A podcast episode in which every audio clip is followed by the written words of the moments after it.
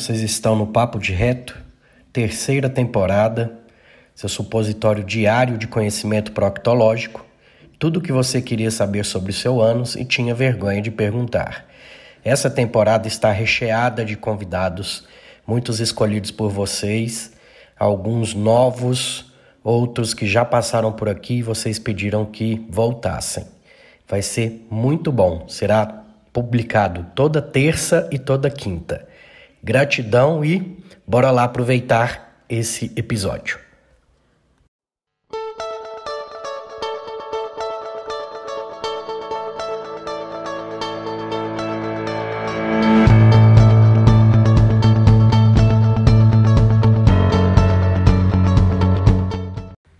Nessa temporada temos também o apoio cultural da Farmácia São Silvestre.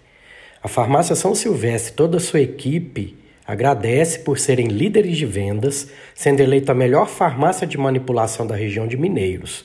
Dr. Miguel Ribeiro foi eleito melhor farmacêutico empresário de farmácia e Maria Eugênia, a melhor empresária e administradora de empresas. Ela tem as linhas ME Suplementos, ME Cosméticos e o método ME, Emagrecimento sem Flacidez, que é considerado o maior projeto fitness da região.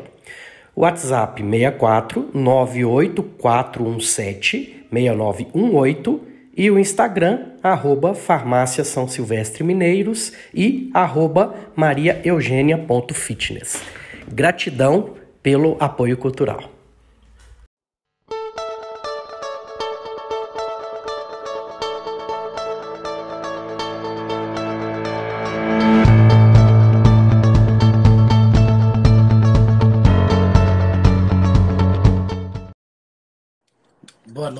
Noite. Boa noite. Tá falando pro pessoal que você já tem carteirinha VIP aqui no Papo Direto, né? carteirinha VIP, é? Sempre que eu convido, você vem com todo carinho é um e eu só tenho prazer, a te né? agradecer. Não, é um Então- grande prazer. A gente estava aqui como dando, ministrando aula, né? Acabou que o horário só deu esse, né? É, por isso que até terminei mais cedo lá, você também, a gente já começou um pouquinho antes. O pessoal é, já está treinado aí, sabe que fica gravado, sabe que vai para o podcast, vai para o canal, então é, acaba que eles ficam tranquilos quanto a isso. Mas deixa eu apresentar você mais uma vez, né? Doutora Camila Oliveira, tem doutorado, é professora, né, lá no, no Norte, que ela vai falar direitinho e foi minha orientadora da minha TCC de conclusão do meu, da minha pós-graduação de nutrologia pela USP de Ribeirão. Ela me deu a honra aí de, de ser minha orientadora, que eu apresentei, passei lá com louvor, graças a Deus. E está aqui hoje para a gente conversar de um assunto importante, né? Que justamente foi o tema da minha TCC, que a intolerância ao glúten não celíaca. Né? Nós vamos pincelar algumas coisas aí nesse mês de conscientização da doença celíaca. Hum. Mas, mesmo você já tendo carteirinha VIP aqui, faz um resuminho aí da sua carreira, de quem é você, do que, que você está fazendo atualmente. Então vamos lá, né? Sou a doutora Camila Oliveira, eu sou nutricionista aqui em Fortaleza, né? A gente se encontrou, né? Acabou assim, digamos que por meio de lives e a gente, graças a, eu acre- acredito que tudo tem um sentido, né? Até mesmo a pandemia, ela fez unir pessoas distantes, né? E fazer um grande laço, né? Eu me sinto muito honrada em ter lhe orientado é, durante essa sua especialização, né? Sempre um aluno muito esforçado, não, não precisou de muitas orientações, fazia mesmo por conta própria e resolvia, né? Então, fiquei muito feliz por poder estar participando, né, da sua vida acadêmica, agora como docente, e parece que foi picado pe- pelo mosquito mesmo de amar a docência. e aí vai para mestrado e vai para doutorado, eu acredito muito. É, já estou no mestrado já, comecei o mestrado na Unevangélica e o mestrado até inusitado, porque ele é em reabilitação humana e movimento, e movimento. Reabilitação humana e movimento. Tem muito fisioterapeuta, tem muito é, é, treinador físico, mas tem tudo a ver com o que eu faço, né? Que eu reabilito intestinos, né? Então, casou as ideias aí e descobri que, que o corpo docente aí da, da Unevangélica é um dos melhores do Brasil na pós-graduação, né? Sem querer. Não foi porque eu escolhi por isso, né? Mas depois você vai ver o látis dos professores, é altíssimo nível. Meu orientador mesmo é um dos maiores pesquisadores de laser terapia no Brasil. Então, vou aproveitar isso para investigar o uso do laser em patologias anorretais, né? Mas é isso, picou mesmo. Sou orientador de várias TCCs dos meus alunos aqui de conclusão de medicina. Aproveito eles para estudar essa parte aí da medicina integrativa, porque não é porque é integrativa que não tem ciência envolvida, né, Camila? Então, mas não viemos falar de mim, viemos conversar com você e Isso. escolhemos uns temas interessantes, né? Sim, né? A gente acaba que durante o meu mestrado e doutorado também eu trabalhei muito com doença inflamatória intestinal, né? Então, doença de Crohn, retocolite. E a gente vai falar sobre esse assunto muito interessante, que é sobre a doença celíaca, né? Sensibilidade ao glúten, que foi até assunto, né? Como você bem falou, da sua apresentação lá na especialização. Exato. Então vamos lá. Eu vou fazer algumas perguntinhas guiadoras aí, só para a gente ter um, um, fio de raciocínio, né? Do, do, do, sua experiência de consultório, com certeza, muito paciente com doença inflamatória e a maioria se beneficia aí com a redução ou retirada do glúten. Do seu ponto de vista, o que, que mais atrapalha o equilíbrio intestinal? O que mais atrapalha realmente, né, é aquela comida ocidental, né? Acredito que açúcar simples, a gordura saturada, os alimentos industrializados em si, eles já causam esse processo inflamatório. Então, as pessoas estão querendo tudo muito prático, muito rápido, e acaba que não se ligam que possam estar prejudicando, né? Não só o corpo, mas também o intestino, que é a portazinha de tudo, né? de quase todas as doenças a gente passa através do tratamento do intestino. Tão importante que ele é. Verdade, né? isso da praticidade que você fala, né? Às vezes a correria do dia a dia é, é aquilo ali que tem de pôr no micro-ondas mesmo. E eu hum. falo muito para meus pacientes, dá uma olhada nos rótulos, né? O que, que tem ali naquele rótulo. E alguns me mandam rótulos e eu mostro para eles, ó, três nomes aí é açúcar, que não tem uhum. diferença e é um açúcar industrializado que para o seu intestino é, entra já inflamando, causando problemas. E esses dias, né, que a gente está em muitos grupos aí de, de WhatsApp, de, de Telegram, que tem grandes nomes aí que discutem, né? Recentemente mostraram aí um, um miojo doce Imagina a bomba que é aquilo ali, né? É, e vendido aí livremente, crianças consomem e dói até a alma, né, de ver um negócio desse. É. Uma, uma grande realidade, né? Infelizmente. Então, é, a modernidade né, acaba criando esses pseudoalimentos, né? Porque isso deixou de ser alimento. É, o pessoal chama de substância comestível, né? Que é, só tapeia você ali, porque de nutriente mesmo é muito pouco que entra. E você segue ali se inflamando. Você não adoece de imediato, que para ele, uhum. para a indústria também não é interesse se adoecer rápido, né? Adoece em doses homeopáticas para continuar consumindo aquele alimento. E tem os remedinhos que vai maquiando ali, né? Mas vamos lá. E quando a gente fala me... do glúten, né? Até o glúten atual, ele é um glúten geneticamente modificado, né? Então acaba que não é o glúten de antigamente, né? Por que que está causando tantas sensibilidades, né? Porque a gente está observando, eu tenho recebido também né, uma demanda de doença celíaca, né? E até lhe pergunto, né? Como é que está sendo esse diagnóstico? Isso está conseguindo com mais, digamos que, é, um diagnóstico precoce para o tratamento, né? Então, eu acredito muito que está acontecendo assim, né? Uma certa sensibilidade ao glúten e, como eu estava falando, é porque o glúten, ele é um glúten geneticamente modificado pela indústria para aumentar volume, né? E acaba que isso pode também ser um causador de um processo inflamatório no intestino, né? Sim, sim. Então, você já pincelou aí o que que atrapalha o equilíbrio. Fala um pouquinho aí o que, que pode ajudar nesse equilíbrio intestinal que é que pode ajudar, né? Eu digo que primeiramente seria comer comida de verdade, né? Se a gente come comida de verdade, eu acredito que isso vai minimizar bastante, né? É, toda essa questão de inflamação do intestino. Mas aí existem algumas pessoas, né, que a gente tem necessidades também de reparar aquele intestino. Então não é só retirar, a gente tem que colocar nutrientes, e nutrientes esses que vão também estruturar né, toda essa barreira intestinal e ajudar em todo o processo que a gente está vendo de importância desse intestino sadio, né?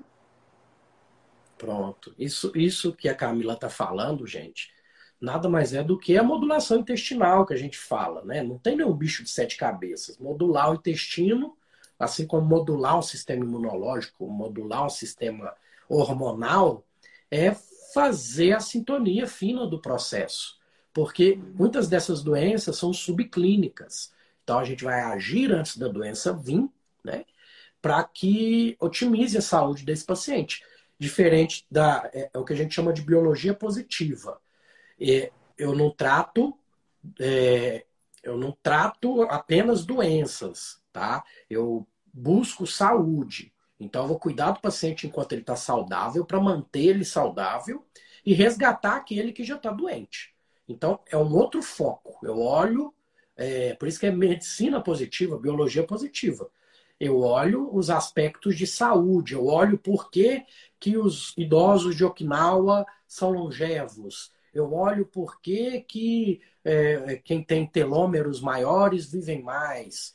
Então, não é o foco da doença. Ah, é, eu não olho, essa doença melhora com tal remédio.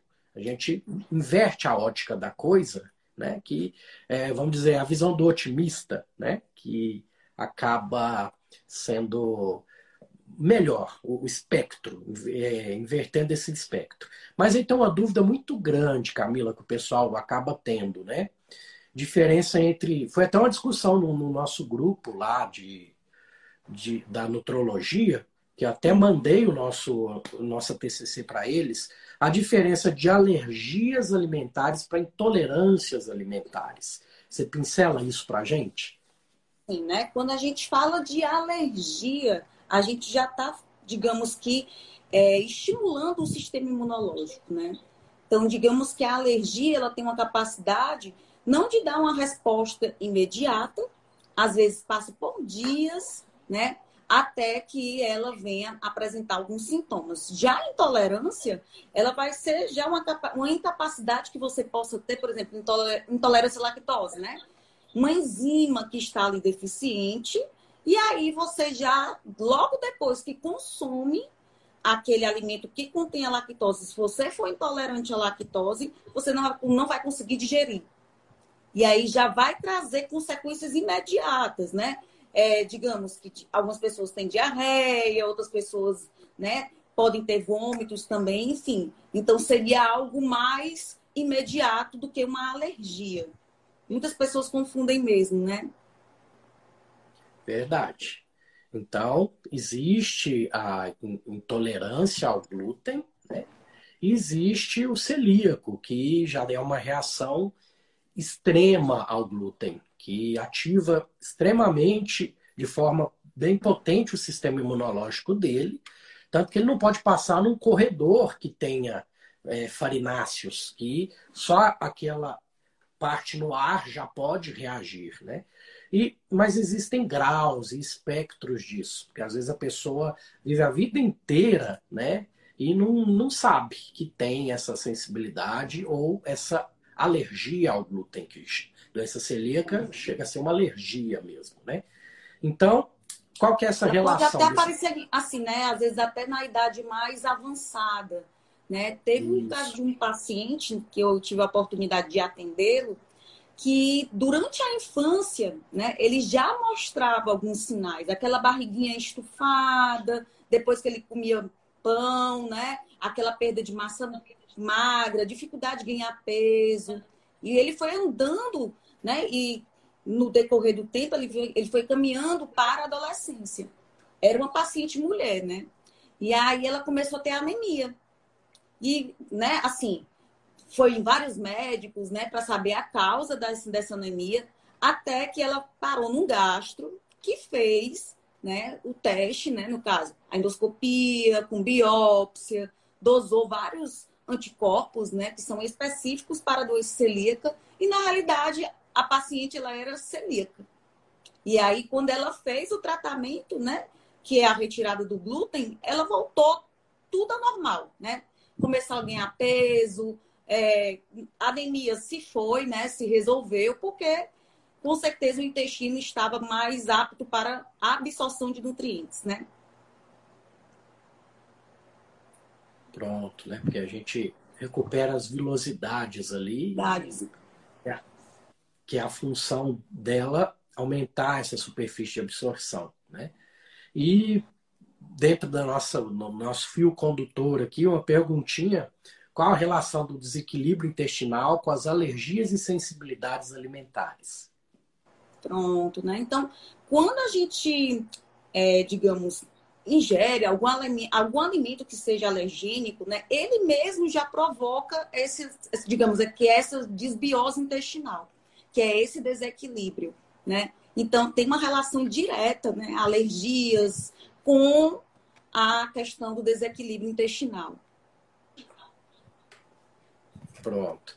E, e eu costumo dizer, é, Camila, que por esse fato que você falou lá no começo, né, desse glúten nosso, né, essa gliadina que, que é composta ali, que quando é quebrado, tentado quebrar esse glúten, é, é diferente daquela antiga, por isso que é, é, tem aumentado muito esse, esse diagnóstico da sensibilidade ao glúten, não celíaca, que é, foi até o tema do nosso trabalho lá. Mas é, o paciente, às vezes, vive a vida inteira, tem sintomas mínimos, estufa a barriga um pouquinho, dá um pouquinho de diarreia, dependendo do que come, mas acha que aquilo é o normal para ele. Eu costumo falar para meus pacientes que todo mundo se beneficiaria, nem que seja de uma redução do consumo de glúten. Porque se você for ver é, uma dieta normal da pessoa, acho que nas três principais refeições ele tem o glúten, se você for, for pôr na ponta do lápis, né? Então, todo mundo se beneficiaria de uma redução. Se fizesse a redução três fatores, derivados do leite, derivados do trigo e açúcares, eu acho que 90% dos problemas de saúde estariam, pelo menos, melhorados, né? O que, que você pensa disso? É, na realidade, eu acredito muito, né, que, como você estava dizendo, né, uma redução seria interessante, mas antes mesmo, né, da retirada do glúten propriamente dita, é, seria interessante saber do diagnóstico, né, para saber se realmente aquele paciente ele tem a doença celíaca, né, ou é, ou é apenas uma sensibilidade ao glúten, Tá entendendo? Porque às vezes o paciente tira por conta própria, né, o glúten e acaba que vai dar um diagnóstico, não vai dar o diagnóstico, né? Então a gente não vai ter a presença dos anticorpos, né, para dar o diagnóstico real da doença celíaca. A gente tem que fazer essa restrição quando a gente realmente vê que o paciente ele tem a doença, ele não pode realmente comer o glúten. Mas eu acredito que muita gente poderia se beneficiar, mas antes da retirada, né, saber do diagnóstico, que é feito pelo médico, né? E eu então, acabo importante. caminhando demais, né? Demais. A gente pode, é, digamos que às vezes chega no consultório aquele paciente com a barriguinha estufada. Ai, doutora, quando eu como pão, incho. tal, você sabe que ele tem acessibilidade. E eu acabo logo encaminhando para o gasto, para o diagnóstico logo, né? Se tem a doença celíaca ou não. E se for sensível, por exemplo, né, tiver uma hipersensibilidade ao glúten, a gente vai reduzir esse consumo. Então, é importante falar isso porque tem dois perfis de paciente que acaba chegando, né? Eu, eu na, na questão da gastrofuncional. Aquele que realmente chega com, com o terreno biológico todo sujo e que eu vou arrumar, vou faxinar do zero. Então, esse eu tenho a vantagem de pedir a endoscopia com biópsia né, de duodeno, tá? Que é biópsia padrão ouro, né? Ali, que é o padrão ouro, que aí eu vou fechar o diagnóstico dele. Então, eu falo, ó, eu preciso de alguns exames imediatamente, eu peço os marcadores anti é, perendomísio, antigliadina. e antitransglutaminase, né? Isso. E não peço é, o HLA de todo mundo, porque às vezes é HLA positivo, mas não é celíaco, né? Porque senão às vezes mais confunde do que ajuda. Faço a biópsia. Quando esse paciente já fez a biópsia, né, eu não preciso esperar o resultado da biópsia, aí sim eu já vou limpar terreno. E chega um outro perfil de paciente que já retirou grande parte do glúten, que para mim não vale a pena reintroduzir para fazer o diagnóstico. Então eu prefiro supor que ele é intolerante e mantenho ele com a dieta baixa em glúten uhum. e com certeza não vou fechar o diagnóstico dele. Mas Aí sim, se é um paciente que já se cuida mais, às vezes é um paciente que quer fazer um investimento maior, aí eu posso pedir os testes de polimorfismos que, é, genéticos que Genético. vão me dar uma maior probabilidade e vou conduzir esse paciente da mesma forma, né? Eu, eu não sou favorável à intro, reintrodução, né? Para depois uhum. rebiopsiar esse paciente, não. Por isso que um acompanhamento, né, é importante, né? Porque o médico ele vai saber, né, o diagnóstico, o nutricionista vai acompanhar esse paciente que tem uma certa sensibilidade ou então seja doença celíaca, para que não seja feita né, essa retirada sozinho, né? Eu não falo nem de retirada, mas substituição, né? O glúten a gente pode substituir, né? Pela tapioca, pelo cuscuz, pela batata doce, pela macaxeira, é tanta coisa, né, que a gente pode estar tá substituindo, mas que seja assim, bem criteriosa, né, essa substituição, é, e levando em consideração outros fatores também, né? Se o paciente tem ou não síndrome metabólica, se ele realmente tem que ter uma restrição de carboidratos, se é um paciente que quer emagrecimento também associado a essa desinflamação. Então, é, é isso que o pessoal tem que ter em mente, é individualizado. Não tem uma receita pronta que eu tiro da gaveta e dou para todo mundo. Né? Essa é a, medicina, é a, medicina, funcional, essa é a nutrição funcional né, que temos praticado, né, Camila? Com certeza, né? A nutrição funcional, ela não vai ver né, só os aspectos, digamos, de emagrecimento, né? Outros aspectos também que são importantes serem observados, né? O paciente, quando ele tem alguns probleminhas, digamos, intestinais, ele é bastante ansioso. Então, a gente também fala de alguns aspectos psicológicos, né? Acabam influenciando. Então, paciente com doença inflamatória intestinal, né? Ele já é mais ansioso, ele tende a ter, né, essa, digamos, modulação necessária até para a questão mesmo emocional. A gente sabe, né, que através do nervo vago a gente vai ter uma comunicação intestino-cérebro, né? E acaba que quando desarranja por baixo, né, com certeza vai, tra vai trazer algumas consequências. Então, a gente vê o indivíduo como um todo, né? Um ser né, que está em, em processo né, de, digamos, né, de formação e que ele precisa ser cuidado também e analisado o seu emocional para, assim, prescrever um plano alimentar individualizado também, né? Pronto, mais uma vez a questão da multidisciplinaridade e ver o todo. Né? Eu não ando sem uma boa Nutri, né? Temos pacientes em comum. Eu não ando sem um, uma boa psicóloga, um bom psicólogo. E do mesmo jeito, né? A, a, via também é o contrário, né? Você também Sim. tem médicos que você indica, tem psicólogos. E, e, e, a vantagem é isso, a gente está sempre trocando ideias sobre um, um, paciente ou outro. Ah, aquele pacientinho que a gente fez isso, fez aquilo. É, eu estou fazendo o curso de medicina funcional do Sorrentino, né? E estava ouvindo uma aula exatamente disso. Que se a gente basear só em guidelines ou só em é, é, condutas é, que tem é, estudo clínico randomizado, duplo, cego, etc, etc, etc, é, aquele paciente que é a exceção não está sendo contemplado. Aquilo que, que é, 80% dos pacientes melhoram com aquela conduta e os outros 20%, né? que aí sim eu tenho que usar a experiência clínica, eu tenho que usar algum relato de caso de algum colega que teve um caso semelhante. Então, gente, é a questão da, de usar a ciência a seu favor. Porque o pessoal fica muito só com, com essa questão de ah, medicina baseada em evidência, tem que ser só o que está no guideline.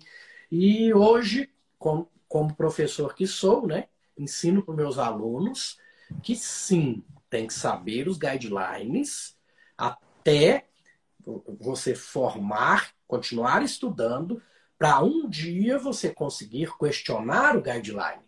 Porque se você não tiver uma base, como é que você vai questionar o que você não sabe? Então, é, faz parte da formação, sim, acadêmica, a gente entender guidelines e ter o senso crítico de aonde está errado uma coisa ou outra no guideline. Não sei se na nutrição, né? Você é, é professora da, da nutrição, né? Se não me engano. E é, se, é, se é assim que você faz também com seus alunos. Também, também, né? A gente tem que ter aquela, digamos, né? Não só a teoria, mas a prática também, né? A nossa prática, ela diz muito como é que a gente vai conduzir, né, cada paciente e observando a sua individualidade também, né? É fundamental. Até a Ivone aqui, ela está dizendo que fica cheia. Eu não entendi ao certo o que ela quis dizer. Eu não consigo. Mas ela dizendo assim que fica cheia. Deve ser que ao, ao comer pão, né, comer glúten, talvez perguntando se tem alguma relação com doença celíaca, com sensibilidade alimentar. É, relação tem. A gente precisa investigar mais a fundo, né, entender o seu caso e, e, através de outros parâmetros, eu, eu tenho um questionário né, de modulação intestinal, que ele me dá muita informação, sabe? Que eu já estou aplicando ele há uns dois anos, é um questionário do Dr. Jean, que é engraçado que hoje o paciente começa a me relatar as coisas, eu já sei como é que vai desenhar os pontinhos lá no, nesse questionário, eu aplico mesmo assim para confirmar se minha ideia tá, né? Que já fica quase que meio instintivo. E, de acordo com isso, eu trato, porque todos nós temos um certo grau de desbiose relacionado a essas intolerâncias, a, a essa má digestibilidade de alguns alimentos que temos, seja provisório, ou seja realmente um problema estrutural daquele paciente, né? Então, hoje em dia, com a telemedicina, com esses questionários que estão cada vez mais sendo validados, eu consigo atender o paciente onde ele estiver e, e fechar o, o, diagnóstico dele, ou estar no caminho muito certo do diagnóstico dele. Então, é uma coisa que eu falo muito para o pessoal, até nas lives, que sintomas que, que ela está relatando pode ser muita coisa. Tá? É. Então, eu preciso é ver o todo né? dela. Exato. Mas acaba que vamos lá. Para não fazer o diagnóstico por conta própria, né, o doutor Eurípides, né? Sempre procurando mesmo um profissional especializado, né, para não ficar achando, ah, sinto isso, deve ser isso, e ficar naquele achismo, né? Que aí a gente também tem o Mas doutor é, é Google, é engraçado. né? Bota ali no doutor Google. Isso. É engraçado, Camila. Isso é, é uma coisa que eu até falo. Eu adoro o paciente questionador eu adoro o paciente que pesquisa.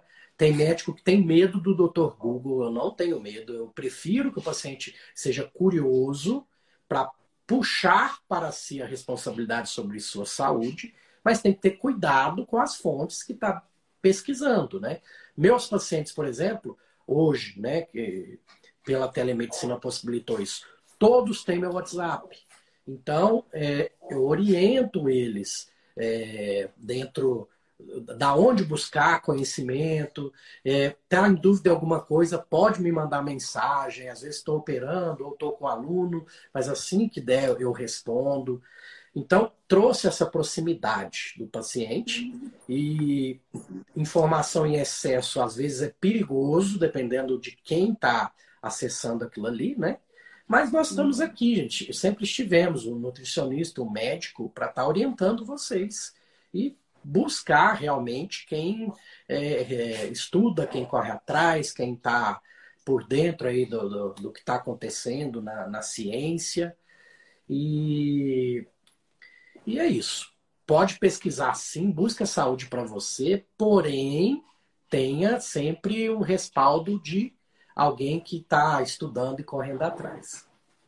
Com certeza, doutora certeza. Então, assim, Quem só, quiser só fazer umas pincelar... perguntinhas, né, doutor Eurípides, eu também vou deixar aqui né, em aberto, se alguém quiser tirar alguma dúvida, dúvida, né, referente ao assunto, ou então outra, coisa, né, enfim. Pronto. Só para a gente fechar essa parte, né, justamente o tema de nossa live, que foi o mês de conscientização aí da doença celíaca, pincela um pouquinho, então, a questão do, do diagnóstico. Como é que eu fecho o diagnóstico de doença celíaca? Só para a gente fechar o hum. assunto. Pronto. Então, o diagnóstico é feito pelo médico, né? no caso, o gastro. Né? Eu acredito que, antes de qualquer coisa, esse diagnóstico ele é importante. Né? Então, a endoscopia com biópsia, né? como o senhor já tinha falado até anteriormente, a endoscopia, para quem não sabe, né, é um aparelhozinho. Pode falar também, se, se puder, né? Como é que se faz Tranquilo. uma endoscopia? Muitas pessoas às vezes não sabem. Tranquilo. É, hoje em dia já se banalizou muito esse exame, tá? Na época que eu é, é, era médico tradicional, que não tem muito tempo isso, às vezes o paciente sentava na minha frente e falava, doutor, eu quero uma endoscopia. É, ele não queria saber se tinha indicação. Não, que eu faço todo ano mesmo e é, é porque eles acham que ficar olhando previne alguma coisa. Sendo que o que previne é o que a gente faz nos intervalos entre os exames. Né? E exame tem seus riscos, né? Então não é algo para ser banalizado e feito todo o tempo. É um exame sobre sedação, que eu vou introduzir um, um aparelho pela, pela sua boca, vou acessar até o seu duodeno, tá? Eu, por dentro do aparelho eu passo uma pinça que vai lá, morde um pedacinho que eu consigo mandar para biópsia aquilo ali. É assim que eu também investigo H. pylori, que eu investigo se tem algum é, alteração é, anatômica ali, histopatológica no caso dessa biópsia, que associada ao H. pylori pode dar problema para o paciente. Né? O pessoal já deve estar até cansado de ouvir de H. pylori, que eu estou falando disso.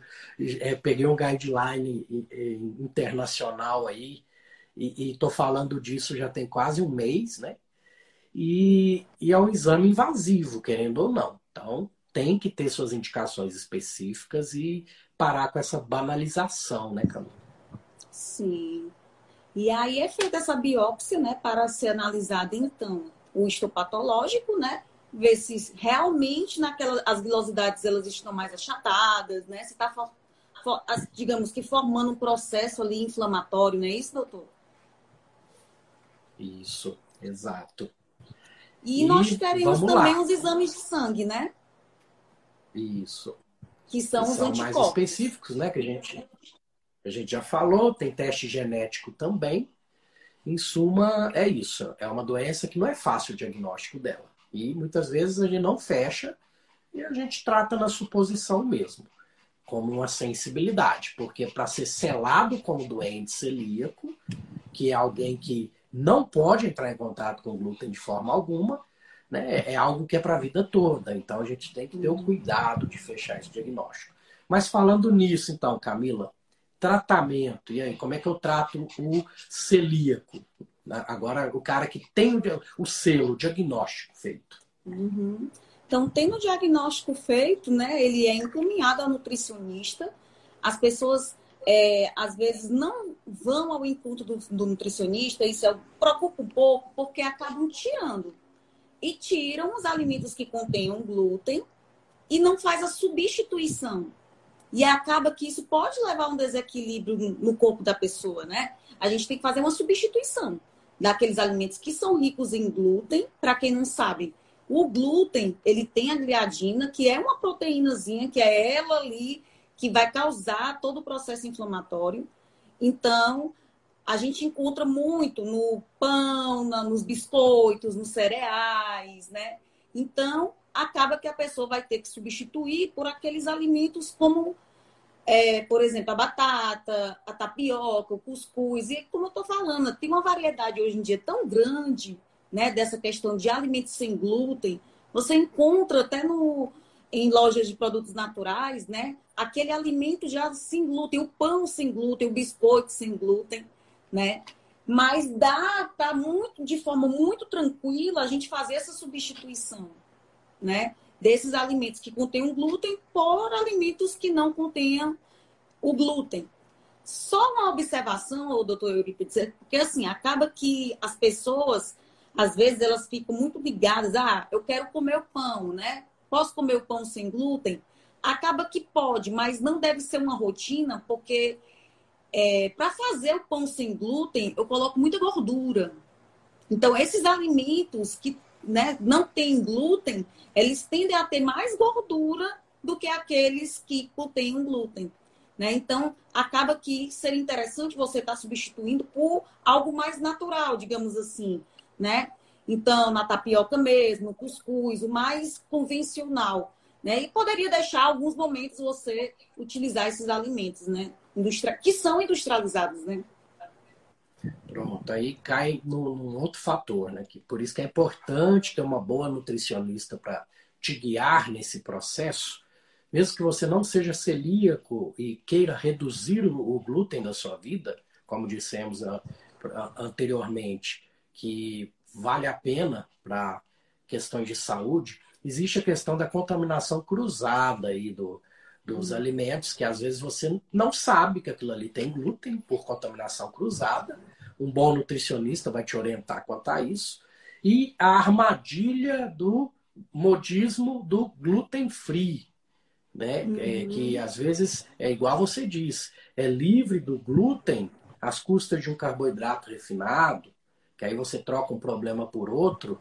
Então tem que não é porque é gluten free que eu não tenho que ler o rótulo, né? Que o rótulo vai me dar muita informação sobre aquele alimento, né? Sim. E a gente tem muito, né, como fazer essa substituição de uma forma tranquila, né? E às vezes quando a pessoa tira por conta própria, ela não consegue é, um plano alimentar específico para ela, né? E fica bastante restrita, né? Já cheguei, já chegou ao consultório é, as, algumas pessoas né, com um diagnóstico e foi, fizeram por conta própria, né? E aí a gente percebeu que estava faltando nutriente. Né? Tava, ela tirou, só retirou e não, não substituiu, não inseriu comida de verdade. Né? E aí acabou que ela foi do processo de obesidade, às vezes, ou sobrepeso, para desnutrição. Pronto.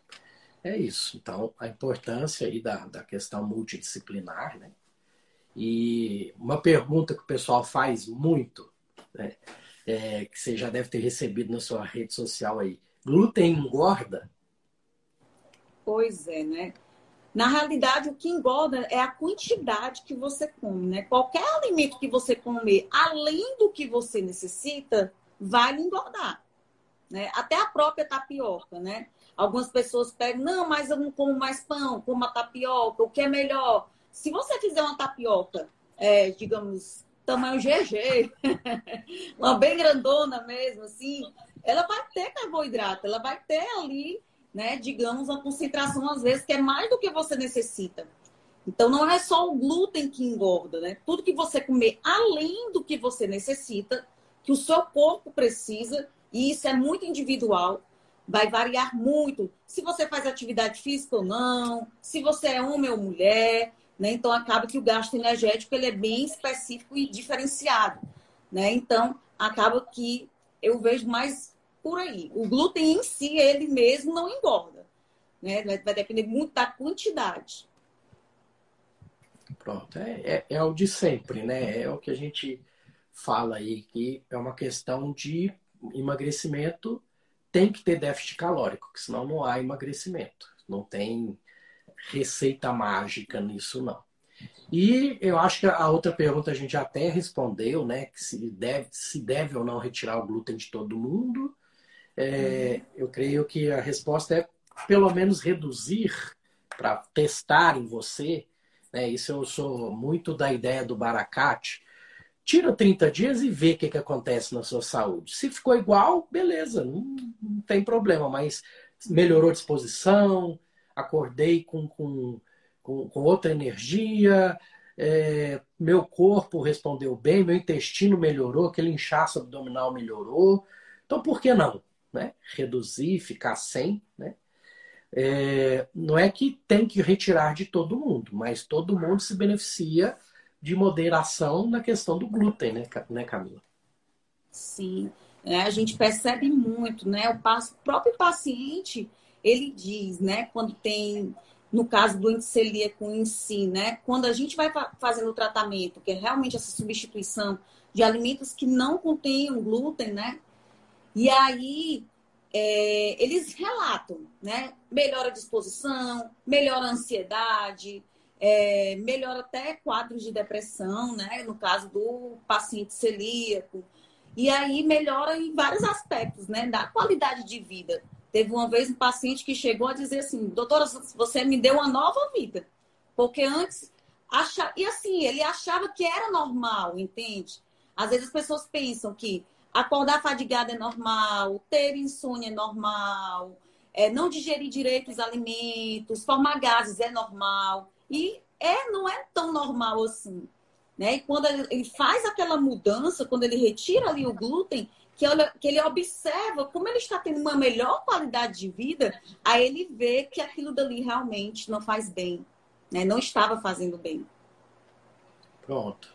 Só pensar assim, gente, é, é um basicão que eu falo para os meus alunos do ambulatório de gastro e para explicar para um paciente mais humilde, que aí ele qualquer um entende essa linguagem.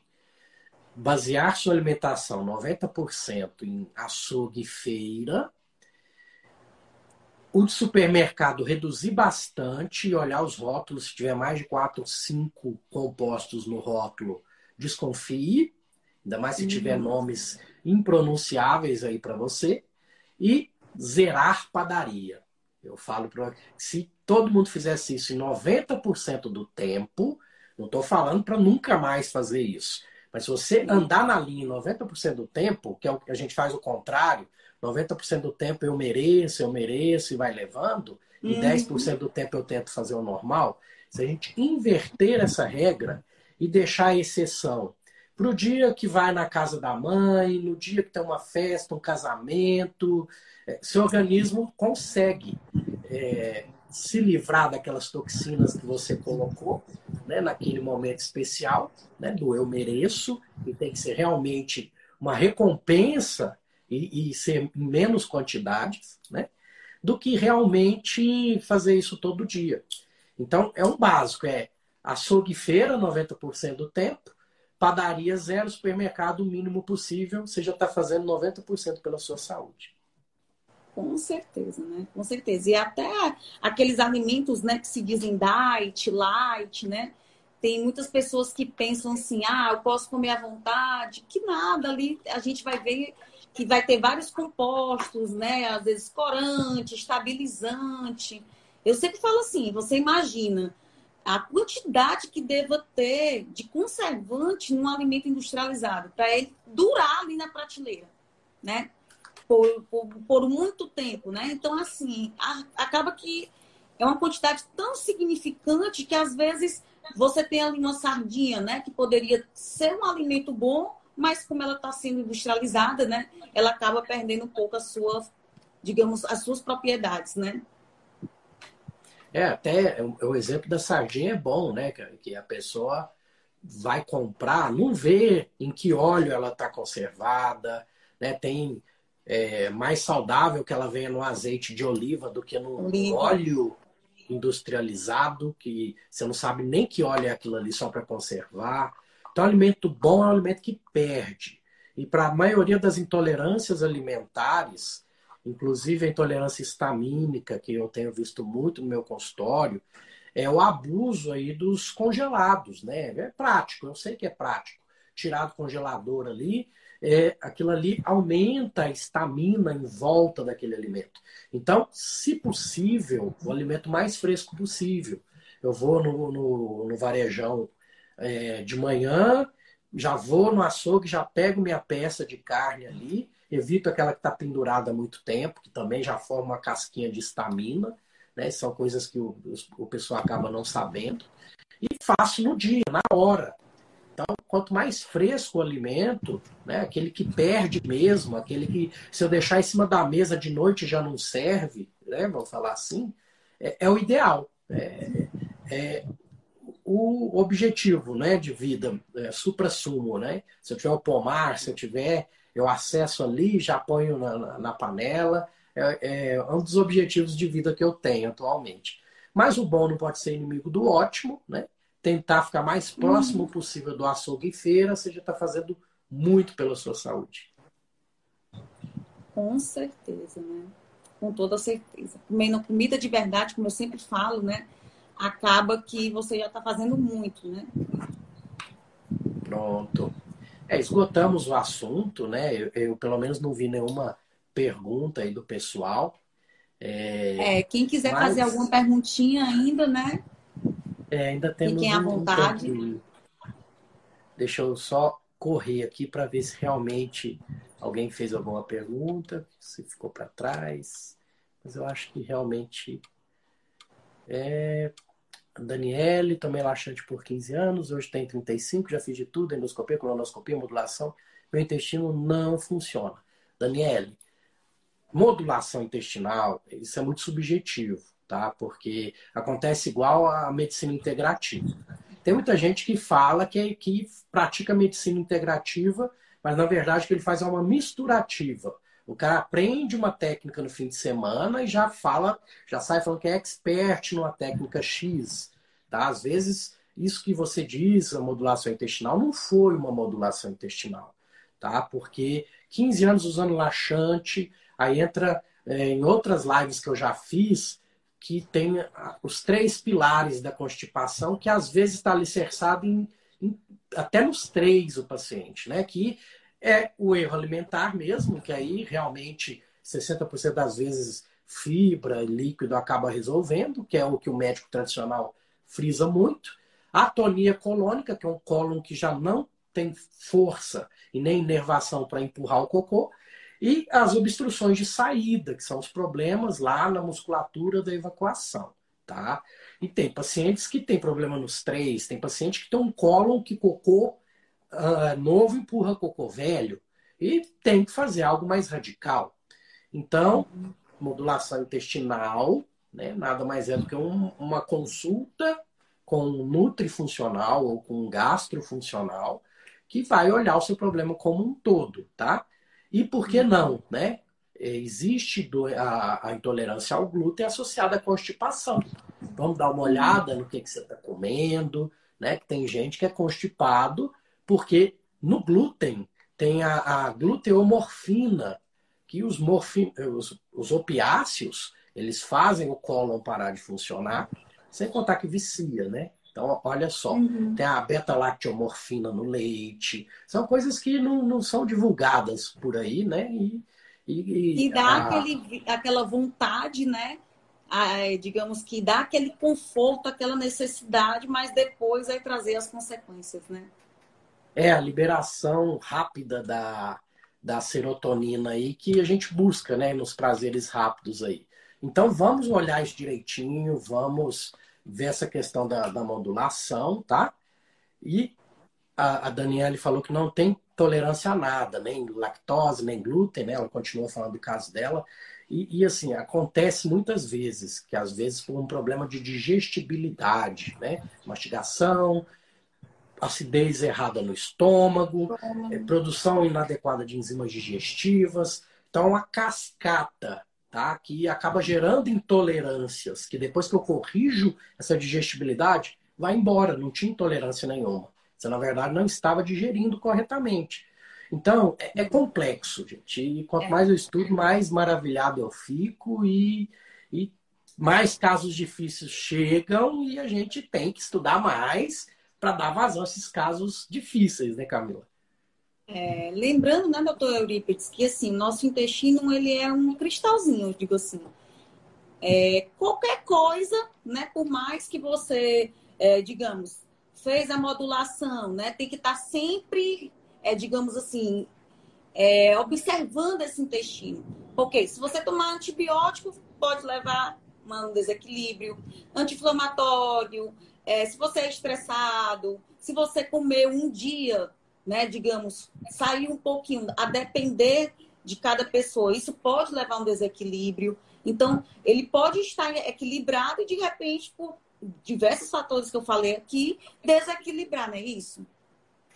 É, não, e, e é libertador, porque a gente participa o paciente do tanto do diagnóstico quanto da, do processo de cura, fala para ele desde o começo que ele demorou 10, 15, 20 anos para se inflamar, não é em uma consulta que eu vou resolver. Então, às vezes, fez uma consulta de modulação intestinal, mas não seguiu, não fez o que foi falado, ou o colega que fez não pegou na mão e levou até um certo ponto para depois andar sozinho.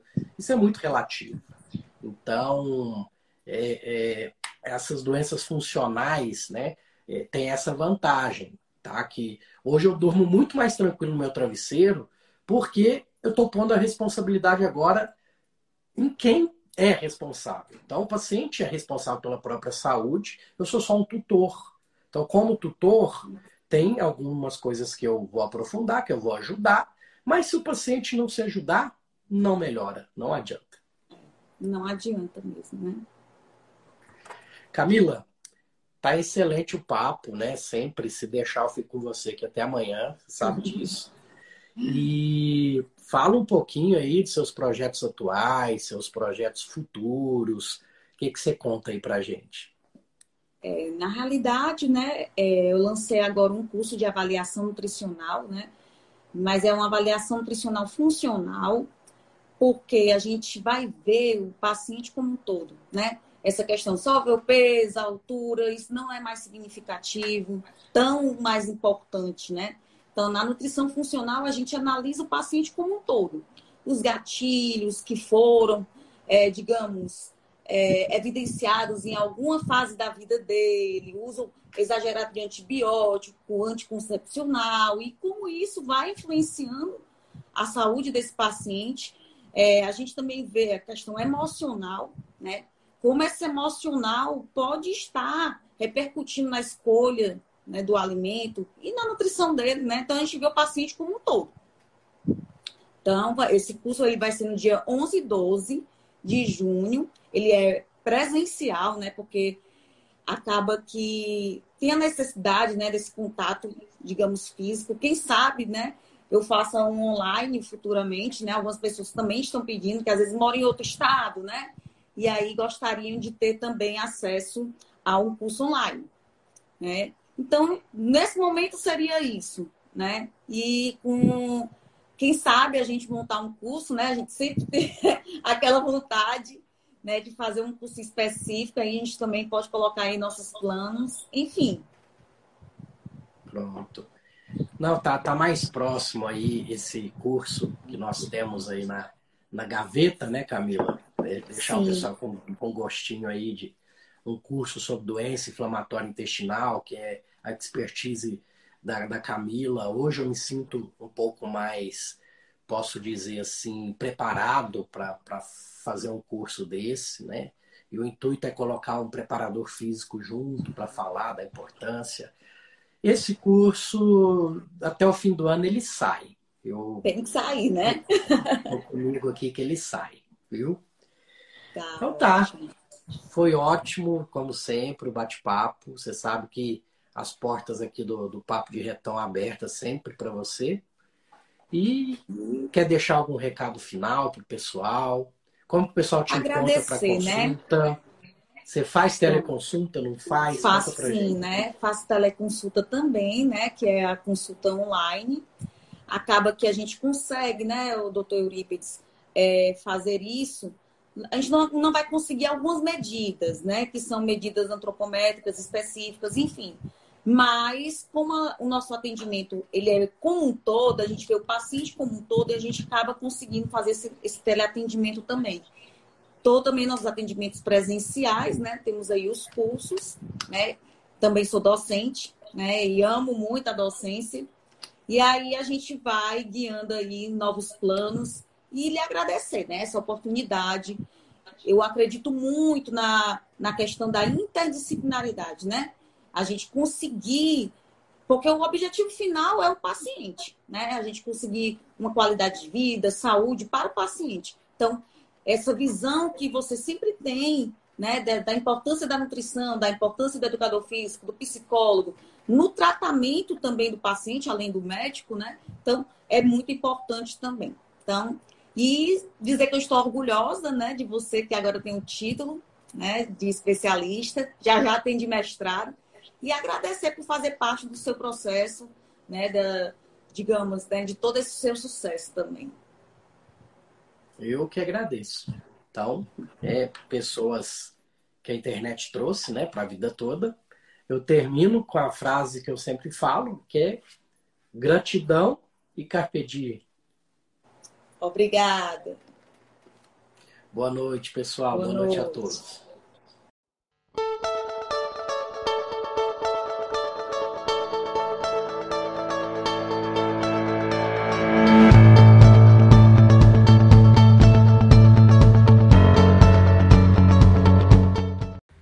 Nessa temporada temos também o apoio cultural da Farmácia São Silvestre. A Farmácia São Silvestre, toda a sua equipe, agradece por serem líderes de vendas, sendo eleita a melhor farmácia de manipulação da região de Mineiros. Dr. Miguel Ribeiro foi eleito melhor farmacêutico empresário de farmácia e Maria Eugênia, a melhor empresária e administradora de empresas. Ela tem as linhas ME Suplementos, ME Cosméticos e o método ME, Emagrecimento sem Flacidez, que é considerado o maior projeto fitness da região. WhatsApp 64 98417 6918 e o Instagram, arroba Farmácia São Silvestre Mineiros e arroba mariaeugênia.fitness. Gratidão pelo apoio cultural.